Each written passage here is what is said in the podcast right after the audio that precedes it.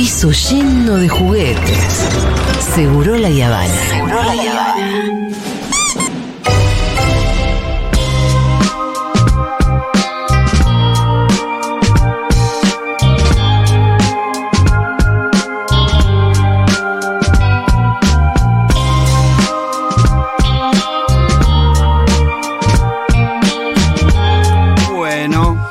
Columna, Juli. Sí, sí, señor. Sí, hoy vamos a tener una columna particular, estamos en una semana particular, venimos de ganar la elección y tenía, voy a ser sincero, tenía que afinar un poquitito más Sí. la del último bandido rural con algunas fechas que me quedaban, entonces preferí posponerla. Ah, ¿nos queda un capítulo más de los bandidos rurales entonces? Sí, dos capítulos, un capítulo más de Isidro y Porque vimos la historia de Mate Cocido, la de Bairoleto. Y ahora vamos a ver la de Isidro Vázquez. Sí. Y después vamos a ver en otro capítulo en lo que fue el robo a la forestal del Chaco precisamente, Sí, ¿no? sí. Como, como un hecho muy paradójico que catapulta a estos eh, bandidos rurales al A la fama, a la ¿no? fama. Y hasta el día de hoy son tipos venerados, como vimos el otro día, santuarios en los lugares donde murieron y todo eso. Pero hoy, siguiendo un poco la temática, vamos a charlar con un amigo que conocí hace un tiempo que viene del mismo mundo Sí. de donde vengo yo, también tuvo eh, bastante tiempo privado de su libertad, vivió en el mundo de la delincuencia como así lo hice yo, y también él encontró la posibilidad de reconstruir su vida, pero hacerlo siendo importante para otros. Porque hay muchos que reconstruyen su vida particular, individual, y que está bien su claro, familia. su Este- esfera privada, su Claro. familia. esta persona reconstruyó su vida, pero a la vida, a la vez que iba reconstruyendo su vida, iba reconstruyendo ámbitos para que otros puedan reconstruir su vida. Su nombre es Matías Dimitrov y es el referente del Frente Deliberado del Movimiento Evita. Y lo tenemos en línea, me parecía importantísimo charlar en esta tarde con él. Hola Matías, ¿cómo estás? ¿Qué tal, Matías? Hola Pitu, hola, ¿cómo andan? ¿Todo bien? Bien, ¿vos? Bien, bien, bien, bien. ¿Dónde estás Gracias ahora? por darnos el espacio. Sí. ¿Dónde estás ahora? Estoy en las oficinas de la cooperativa en este momento, acá en Valentina Alcina, Lanús. Matías, ¿de qué se trata el Frente de Liberados del Movimiento Evita? Eh, bueno, es difícil sintetizar Bueno, pero tenemos ese- tiempo, tenemos tranqui. tiempo, ese título. Eh, bueno, como para empezar a contar, también pasé un montón de años preso. Eh, viví mucho tiempo, como dijo Pitu, bajo la órbita de la, violencia, de la delincuencia. Y nada, eh, después de, tanto, eh, de, de dejar alrededor mío una zona de desastre, digamos, ¿no? Este, cansado de, no solamente de las consecuencias de esa vida, sino también cansado de, de, de nada, de vivir, eh, de resolver mis problemas dañando a otro, digamos, ¿no? Aunque sea en su patrimonio. Yo ya no quería vivir más así. Y bueno, la última causa que estuve preso, que fue la última siete años, le hice, eh, decidí estudiar, decidí, nada, transformar mi vida profundamente. Este, y cuando me fui en libertad, aprendí unos. Primero me fui en libertad dos años antes, me fui con arresto domiciliario porque la última vez que caí detenido me dieron cinco balazos y perdí una pierna, me falta la pierna derecha. Este, entonces, dos años antes me dieron arresto domiciliario y ahí ya este, compré una máquina, me puse a trabajar en mi casa junto con mi compañero Sergio, que él también estaba en libertad. ¿Máquina de qué? Empezamos, empezamos a hacer eh, eh, toda una historia gráfica, digamos, ¿no? Armamos un pequeño taller gráfico. Este, había otros chicos que también estaban en libertad hace mucho, que habían armado una pequeña fabriquita en ese momento, una pequeña fabriquita de mates y bombillas. Son los chicos de Cimarrón, que eran compañeros nuestros. Y empezamos a laburar con ellos, ¿no? Eh, Ellos nos abrieron la puerta del mundo del laburo de alguna manera, este, permitiéndonos una base de laburo para poder seguir creciendo. Y nada, me fui en libertad en el 2016. Este, ahí seguíamos laburando por nuestra cuenta, pero no dejábamos de ser changa, digamos, ¿no? Yo era monotributista este, y laburábamos para empresas, para, para algún municipio. Este, y lo que nos cambió la vida fue la cooperativa, ¿no? Como una herramienta que nos permitió tener nuestra propia empresa, digamos, ¿no? Este, entonces cuando nosotros encontramos por ahí la beta de, de cómo encontrarle la vuelta al mundo del laburo, o lo que nos permitió la cooperativa más bien fue tener condiciones, mejores condiciones para discutir el valor de nuestro trabajo, Claro. digamos, ¿no? este, dejar de ser changa y, y poder tener una empresa, tener un número de quit, tener una cuenta bancaria, poder ser proveedor del Estado, poder ser proveedor del- de, de- de empresas, poder contratar, este, poder este, presentarte una licitación, poder tributar, poder hacer una factura, que te hagan una factura. Eso nos permitió, nada, un mundo distinto, ¿no? Un- fue una plataforma que, que de ahí en adelante nuestro laburo empezó a ser cada vez más sustentable, cada vez más especializado. Este, y cuando nosotros descubrimos, porque por un lado nosotros ¿Siempre teníamos en el nuestro rubro laburo, textil, Mati? pero por otro lado ¿Siempre Sí. en el rubro textil o.? o- No, no, era gráfico. Gráfico, es gráfico. decir, Hoy tenemos una federación de cooperativas. Claro. Tenemos más de 80 cooperativas dentro de la federación. Por eso te contaba, nosotros por un lado teníamos nuestro laburo y por otro lado, como siempre, este, de alguna manera tratando de ayudar al que está peor que, nosotros. Entonces tenemos un club en Villa Jardín, en medio del barrio, un club histórico. Tenemos, bueno, ahora tenemos clubes por todos lados, pero en ese momento teníamos ese club, ¿no? Bien me fui en libertad. Entonces, Claro, cuando todos los pibes que se criaron con nosotros en la cárcel, yo tuve 17 años preso, eh, empezaron a saber que estábamos ahí, empezaron a venir. Claro. Y con el mundo gráfico, con nuestra empresa gráfica, con nuestra cooperativa, no teníamos, o sea, nos iba bien a nosotros, es un laburo bastante rentable. Este, nada, eh, pudimos crecer un montón de- de- de- desde ese rubro, pero no le podíamos dar laburo a todo el mundo. Entonces, ¿qué hicimos? Primero, nada, conocimos unos compañeros que tenían mucha experiencia con el tema de construcción. Mi familia, bien, mi mamá es arquitecta, mi familia viene del mundo de la construcción, teníamos una idea bastante clara de todo eso y armamos una cooperativa de construcción, ¿no? que es una de las cooperativas más grandes que tiene la federación, le dan laburo a casi 300 personas. Laburamos tanto con el privado como con el público, hacemos mucha obra pública. Entonces estamos haciendo, por ejemplo, la ampliación del hospital de Moreno, este, hemos hecho cuatro colegios en Moreno, acá en Avellaneda estamos haciendo vivienda, una bicicenda en Loma de Zamora, obras de AISA hacemos también, pero también hacemos laburos en privado, ¿no? Claro. Con muchas, laburamos para empresas. ¿Y, y Este- solamente son expresos los que forman parte de la cooperativa? ¿O se fue ampliando como a otra gente? No, y no sé, acá en la oficina laburan ocho profesionales, por ejemplo. Sí. Es imposible gestionar un negocio rentable y sustentable solamente desde Sí. ahí, digamos, ¿no? Claro. El 80% ponele eso. Sí, Lo que sí, sí, que los que conducen cada una de las cooperativas sí son personas que pasaron por el encierro. Por eso es un- la conducción y las decisiones Sí. las tomamos nosotros. La toman ustedes. Eso sí. sí. ¿Ya, eh, ¿Dijiste Y cuánta después- gente forma parte de la cooperativa? ¿Cómo? ¿Cuánta gente?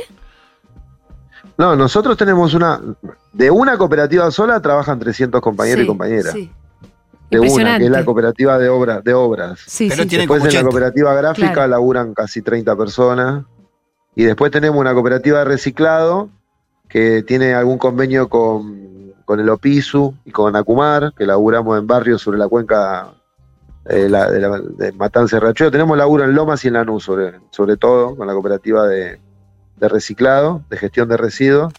Este, y esas son las cooperativas que tenemos nosotros acá de la centralidad de la federación, digamos, ¿no? Pero después, ¿qué hicimos? Este, fuimos acompañando a otros compañeros que veíamos que tenían condiciones, seriedad, una firme decisión de no vivir más en el mundo de la violencia, a que puedan armar su propia cooperativa, su propia empresa, digamos, ¿no? Y así en ese camino fuimos armando hasta ahora casi 90 cooperativas, 86 cooperativas creo que son las que están en la federación, de muchos rubros distintos, ¿no?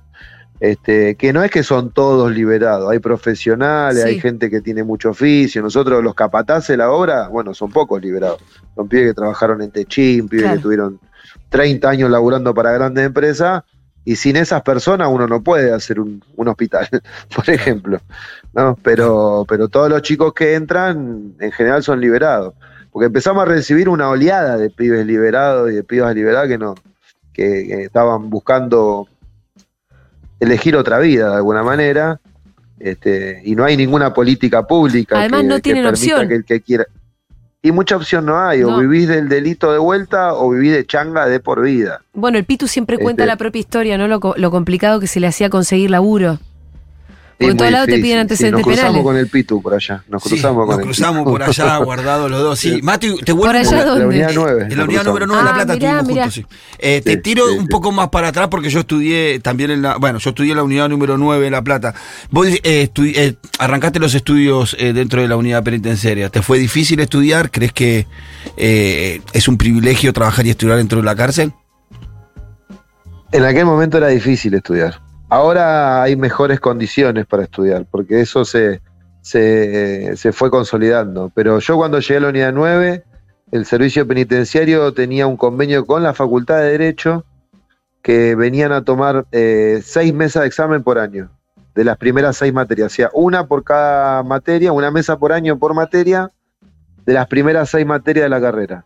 Si vos querías seguir y tenías que ir a dar la materia número 7, que es la primera del segundo año, digamos, este, tenías que pedirle permiso al juez, el servicio tenía que armar un dispositivo para llevarte a la facultad a estudiar, a rendir, y si el juez consideraba que tenías una condena muy larga, no, no, no, no te dejaba salir, o si el juez te dejaba salir, el servicio tenía otras prioridades, como temas de salud de, o temas de comparendo con los jueces, digamos, de, de llevar a los presos Claro. o al hospital o al, al juzgado y no te llevaba. Entonces estudiabas y, y te frustraba bastante. Y además si salías de traslado por algún problema, eh, era muy difícil volver a ese sistema.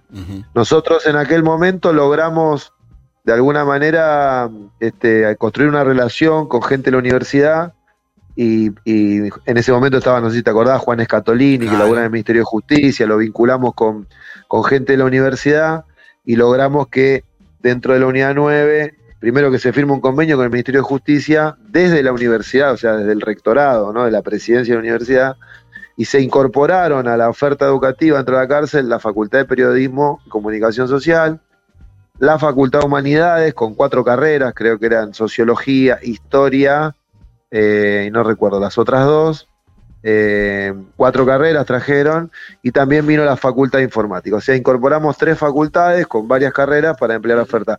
Y el convenio con Derecho también cambió. O sea, el, convenio que tenía el servicio con Derecho fue más amplio, digamos, ¿no? Este, ya empezaron a venir a, a dar clases y demás, venían a hacer cursadas.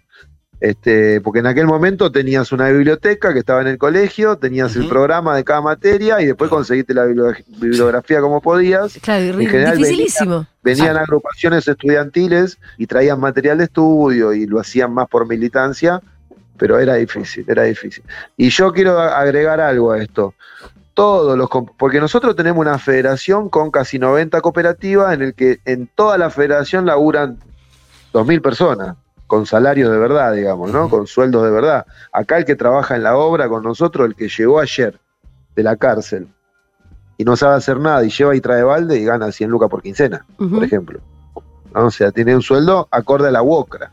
Bueno, Sí. todas las cooperativas nuestras son recontra sustentables, y lo que, pero en realidad hay cuatro federaciones de cooperativas deliberados, no somos los únicos nosotros. Este, ¿Cuáles nosotros logramos otras? armar un esquema centralizado, armamos una agenda común con todos los compañeros y logramos construir la mutual, la mutual Mario Cafiero, donde están las cuatro federaciones adentro con 300 cooperativas que le dan laburo a 5.000 personas. Mario Cafiero es por el, Sí. por el hijo de, Gran Cafiero, ¿no? En realidad lo pusimos con Mario porque fue así. Mario cuando asume el INAE nos convoca, este, nos propone una agenda de laburo y dentro de esa agenda nosotros incluimos esto de la mutual.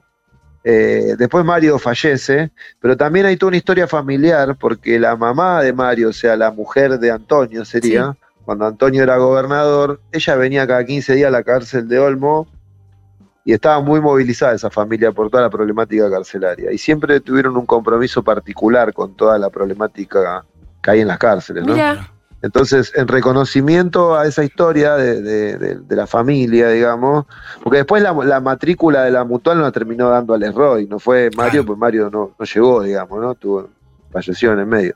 Pero, pero fue, fue así, digamos, ¿no? Tuvimos un- una cuestión con la familia muy cercana siempre. Este, Así que fue por reconocimiento a, a- a todo eso, digamos. Matías, ¿qué te parece que habría que hacer con las cárceles? ¿Eh? No, porque está claro No, lo, que, lo que hay que hacer con, para, para bajar la reincidencia, para mí, eh, sin ninguna duda que lo que hay que hacer es fortalecer este tipo de políticas, ¿no? Eh, ¿Y con las cárceles? Y yo no soy del, la- del mambo abolicionista, ¿viste? Yo no, yo creo que el que comete un acto que es intolerable para la convivencia social tiene que tener un castigo. Yo viví 17 años en la cárcel con chabones que son este, muy difíciles, ¿viste? Pero yo lo que creo que sí debería haber una política para que todo aquel que llega al encierro, por múltiples causas, porque todo el tema penal y la cuestión del delito es una cuestión muy compleja, Sí. multicausal, y que todas las sociedades del mundo no le encontraron la vuelta a esto, digamos, ¿no? No, es verdad que cada uno creo tiene que su la, la persona que llega al encierro, a la cárcel, llega por, por algún conflicto de múltiples causas, de múltiples índoles, digamos, ¿no? Algunos pues son malas personas, digamos, ¿no? Son psicópatas. Sí. Hay otros que por pobreza, otros por consumo, qué sé yo. Hay múltiples causas que, que llevan a la persona a, a- a terminar en la cárcel. Lo que creo que llegan todos con un conflicto. Ahora, lo que no puede pasar es que nosotros recibamos personas que salen de 30 años de estar en cana y no saben leer ni escribir. Claro. Vos, Estado, que es tu momento para Sí. abordar esa situación, ¿qué hiciste con esa persona, digamos? ¿no? Por lo menos generar condiciones para que esa persona tenga obligatoriamente que estudiar y trabajar. Mínimo, mínimo para, para aprender. Nosotros, no digo el, trabajo actual, además, porque el trabajo actual en la cárcel es totalmente esclavo. Yo te cuento, nosotros con la mutual, la primera política que, que- ejecutamos, digamos, fue todo el año pasado. Nosotros fuimos viendo que en las cárceles muchos pibes líderes, presos viejos, que son referentes y que hasta hace un tiempo eran referentes negativos y hoy se convirtieron en referentes positivos. Este, fueron armando algo de laburo autogestionado en la cárcel, digamos, ¿no? O sea, hablaron con el director, el director le dio un pedacito de talleres y ellos trajeron su maquinita y hacen silla, ponele. En general se fue dando en, lugares de regímenes atenuados, digamos, donde ya se están por en libertad, no en máxima. Y nosotros al ver eso dijimos, che, tenemos que ir a ayudar a que esto funcione, porque esto a nosotros nos cambió la vida. Hay 4.000, casi 5.000 personas que no vuelven más al delito Están en, un en el mundo del trabajo, que se incorporaron al mundo de la producción del laburo, que aprendieron un oficio y que hoy son parte de los trabajadores que construyen la patria y que desarrollan el país, que producen la riqueza del PBI. Entonces, una parte, ¿no? Pero digo, eh, nosotros tenemos que transmitir esto para toda la población carcelaria, porque lo que tenemos que hacer es que todos se convenzan que el mejor camino para su vida es el trabajo, que la mejor opción que pueden tomar es el laburo. Entonces fuimos a tratar de fortalecer eso que se venía dando ya naturalmente y llegamos a 22 cárceles de la provincia de Buenos Aires Sí. con un programa que, que se trató de eso, de un programa de capacitación y trabajo autogestionado en el marco del modelo cooperativo, le pusimos. Y eso ¿no? es para ir preparándolo para cuando salgan, sobre todo. Claro, pero el, laburo que hay en la cárcel, vos vas a laburar a talleres, trabajás el- para el jefe de talleres y, te llevas eh, un churrasco por semana, digamos, a la celda. Nosotros, ¿qué hicimos? Fuimos con un programa de capacitación, llevamos capacitadores altamente especializados de las universidades, centros de formación profesional y demás, este, y armamos una capacidad instalada bastante importante, digamos, ¿no? En seis penales armamos una capacidad bastante industrial. Por ejemplo, en la unidad 43 de González Catán, armamos un taller de aberturas. Y hoy le estamos comprando, no solo nosotros, sino cuatro empresas más, las aberturas para la obra de vivienda que se están haciendo en, en Villa Inflamable, en Avellaneda. Nosotros estamos haciendo ahí 36 viviendas. Pero se están haciendo 400 viviendas. Entonces, hablamos con la demás empresa y le están comprando las aberturas a los pibes. ¿Y, la- los pibes y- están y ganando cómo le llega, ¿Y cómo le llega esa, ese- el dinero de los salarios a los presos? O sea, ¿hay intervención del servicio penitenciario, no? Me acuerdo Sí, que tuvimos una reunión, ¿te acordás? Por eso. Se hacen por órdenes de trabajo. De hecho, con el ministro Alac, que tuvimos, la verdad, un gran apoyo en toda esta gestión que él, que él, que él fue el ministro, nosotros, de- en realidad fue así, cuando asume Alac, los primeros días de enero del 2020 lo vamos a ver y le proponemos una agenda. Todo, to- las cuatro federaciones este, fuimos juntos. Y ahí se armó el, trabajo, el, el programa Más Trabajo, Menos Reincidencia, que se trató un poco de esto. Fue una idea que se ejecutó a la mitad, digamos, por un montón de dificultades, la pandemia y todo lo demás, pero sí fue un gran avance. Este, y con la gente del ministro estamos, de hecho, en este momento, diagramando toda una, una resolución ministerial para que haya un marco legal para poder funcionar en el marco del trabajo autogestionado bajo la ley cooperativa porque lo que había, digamos, era un sistema para empresas privadas con la ley de, de trabajo en relación de dependencia, digamos, ¿no? Claro. Entonces esa ley a nosotros no, no, no, no, no nos servía y estamos armando una resolución ministerial para poder funcionar de forma... Pero igual estamos funcionando con órdenes de trabajo este, bajo la normativa que existe, digamos, ¿no? Y la verdad que hay una muy buena predisposición de la jefatura y de la parte militar del servicio, digamos, ¿no? Porque primero nos conocemos con todos los jefes Claro, del servicio, claro, nos sí, criamos importante. Y segundo, cuando vieron que éramos nosotros, que antes éramos terribles, Sí. y hoy somos los que vamos a llevar una luz, una luz de esperanza y, un- y una, y una ide- una idea nueva, digamos, ¿no? Este, están fascinados, la verdad que tenemos Sí. un apoyo muy grande Me de la encanta que, jefatura del antes servicio. que éramos los terribles. Y no, y porque el servicio, eh, estas acciones pacifican el penal. Y sí. Eh, traen paz y la- en, en definitiva el, el penitenciario tampoco quiere que todo el tiempo esté no, que sea todo el tiempo un polvorín. Y cosa- Totalmente. Pero además los pibes hoy están ganando un sueldo bajo Claro. el fruto de su laburo, de Claro. su Pero eso es importante. Los pibes que antes se, se cagaban a puñalada por una zapatilla Nike, hoy se ponen logotines de trabajo, ¿me entendés? Que antes eran los líderes de la cárcel. Y que son eso hoy lo que le dicen, vení papi, pues no, no va más por ahí, por acá es la cosa. Y hoy los pibes están ganando un sueldo bueno además. En- Entonces, ya se terminaron, por lo menos en esa cárcel, se terminaron los pastores, se terminaron los limpiezas, se terminaron los referentes, todos quieren ser trabajadores. Claro. Para nosotros es una estrategia, digamos, de sembrar una semillita y que eso va a crecer. Y va a romper el sistema, porque ¿quién no va a querer ganar una moneda a través del laburo y resolver la mitad de los problemas que tiene tu familia en la calle? Yo imagino que si además o, vos tenés o comprarle una zapatilla Sí. a tu hijo el día del cumpleaños, no sé. Son cosas que el preso sufre mucho, ¿viste? Y, hablar. la- y además con la expectativa de que acá en la calle hay toda una estructura esperándolo para que eso siga creciendo, digamos, ¿no? Sí, sí. Me imagino que además la, car- la cárcel misma debe mejorar. En el clima de la convivencia, pero, pero en, en todo sentido, ¿no? Porque, qué sé yo, tenés un guita, se mango come y, mejor, y hay- come mejor. Hay algunas cosas que tienen ma- eh, de más confort, qué sé yo, por ahí te puede comprar una Un colchón. tele, un colchón, qué sé yo, un montón de cosas seguramente, ¿no, Matías? Y sí, sí, sí, la verdad que los pibes este, demuestra- han demostrado una, una madurez muy importante. Para nosotros fue clave el principio de que los, los pibes más presos viejos, más, más líderes, se hayan sacado las NICE y se hayan puesto los botines de laburo. Sí. Claro. Porque eso fue simbólicamente algo muy fuerte. Todos miraban como desorientados. ¿Y qué pasó acá? ¿viste? Este, y nada, y eso de a, de a poquito fue creciendo.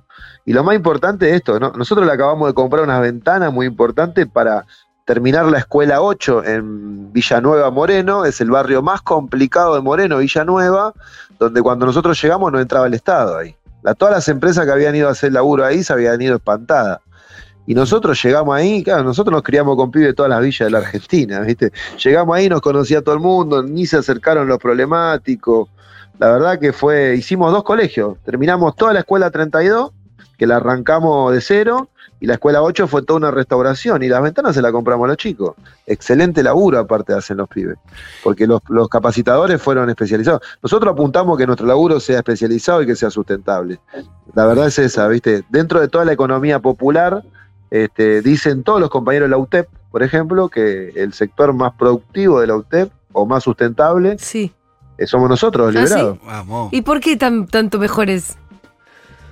No, no lo sé, pero eh, la que pasa es que no es que nosotros hicimos esto para hacer política, nosotros hacíamos esto o, no- o- o volvíamos a la vida pasada. Sí. No teníamos opción, digamos, esta era la única salida que teníamos en nuestra vida, entonces lo tomamos con mucha seriedad, ¿viste? Esto no, no había chance de, de- Eso- de errar acá. eso- O era esto o era volver a agarrar un fierro, Claro. y la verdad que lo, lo tomamos con, Y supongo nada, que como- y supongo que después de que le hayan cerrado la puerta tantas veces a muchos de estos chicos, cuando se le abre una, comúnmente suelen sí. aprovecharla más que lo otro. Es mentira que cuando le das una oportunidad a estos pibes eh, no la aprovechan. Casi siempre la aprovechan. Mi pregunta es ahora que ya estamos, estamos terminando la, la entrevista, Matu, hacia adelante.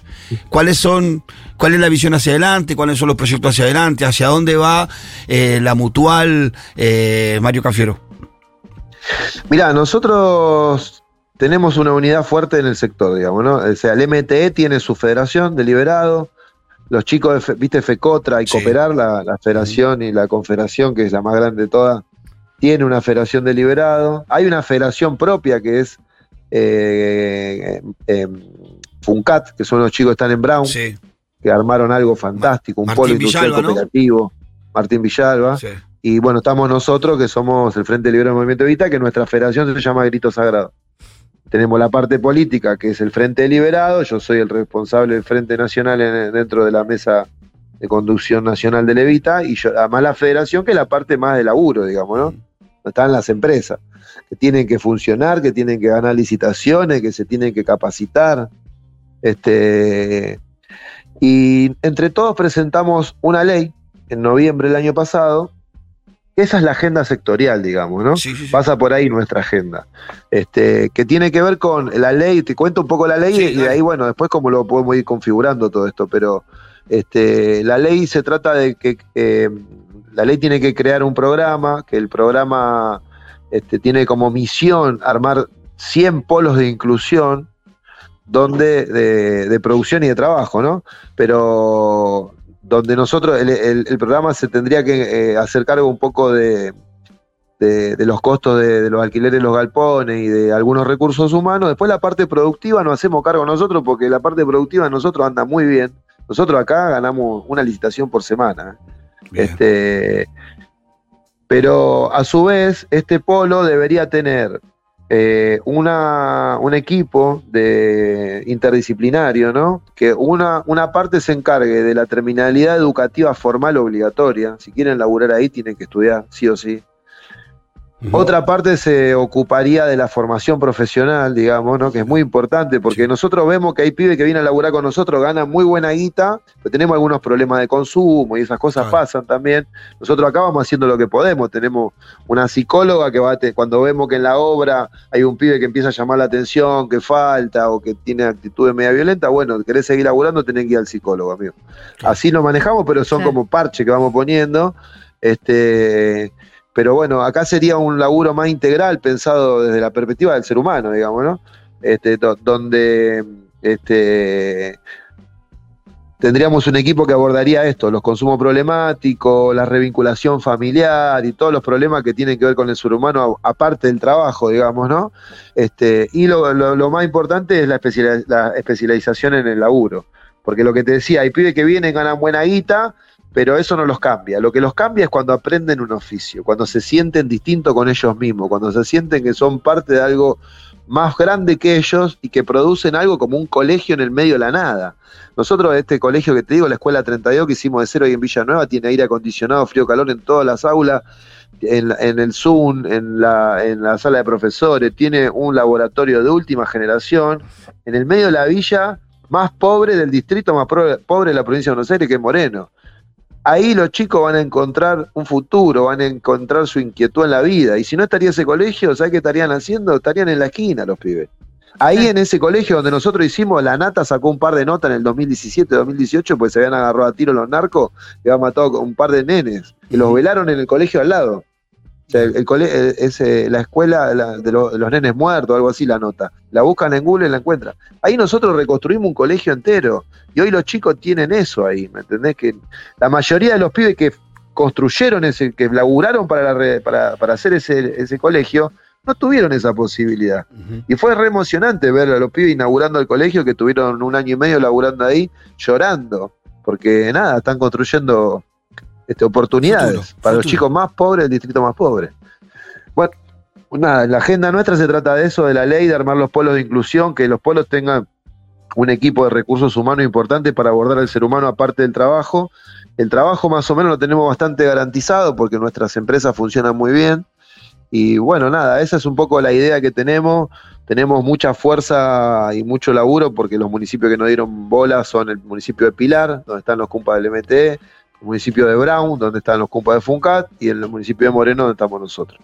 Y es como un poco el ejemplo de lo que habría que hacer este, en función de lo que pensábamos nosotros como sector, digamos, que, entendemos que- que esto lo fuimos construyendo de forma sustentable, al principio sin ayuda de nadie, porque fue así, fuimos armando algo que empezó a funcionar, le encontramos la vuelta al laburo, le encontramos la vuelta al tema de los negocios, al tema de cómo generar ingresos, este, y, y- y bueno, y eso se tiene que convertir en una política pública para fortalecer todo este proceso que viene de abajo para arriba, digamos, ¿no? Que es la agenda nuestra, es la agenda de los más de abajo, es la agenda de los que de los que les tocó pasar por el encierro y que vienen de verdad del fondo del río Ujú. que no tenían más opciones que el delito y la violencia o la changa de por vida, ¿no? Y ahora está esto. Mati, la verdad Sí. que es impresionante tu historia y eso que no llegamos a contar como Sí, la, parte delincuencial. Claro. Eh, pero que contrasta de verdad con un cuadrazo político, con un compromiso impresionante, con un laburo increíble y es verdaderamente emocionante. Así que te agradecemos un montón. Un día te venís. Claro. Si un día lo vamos a traer a Mati, quieran. vamos a hablar más tranquilo. La ¿Querés, verdad Mati? que sí, hay un montón de, de cosas para seguir conversando. Muchas gracias, compañero. La verdad que gracias por, por darnos el espacio para que la audiencia pueda un poco conocer.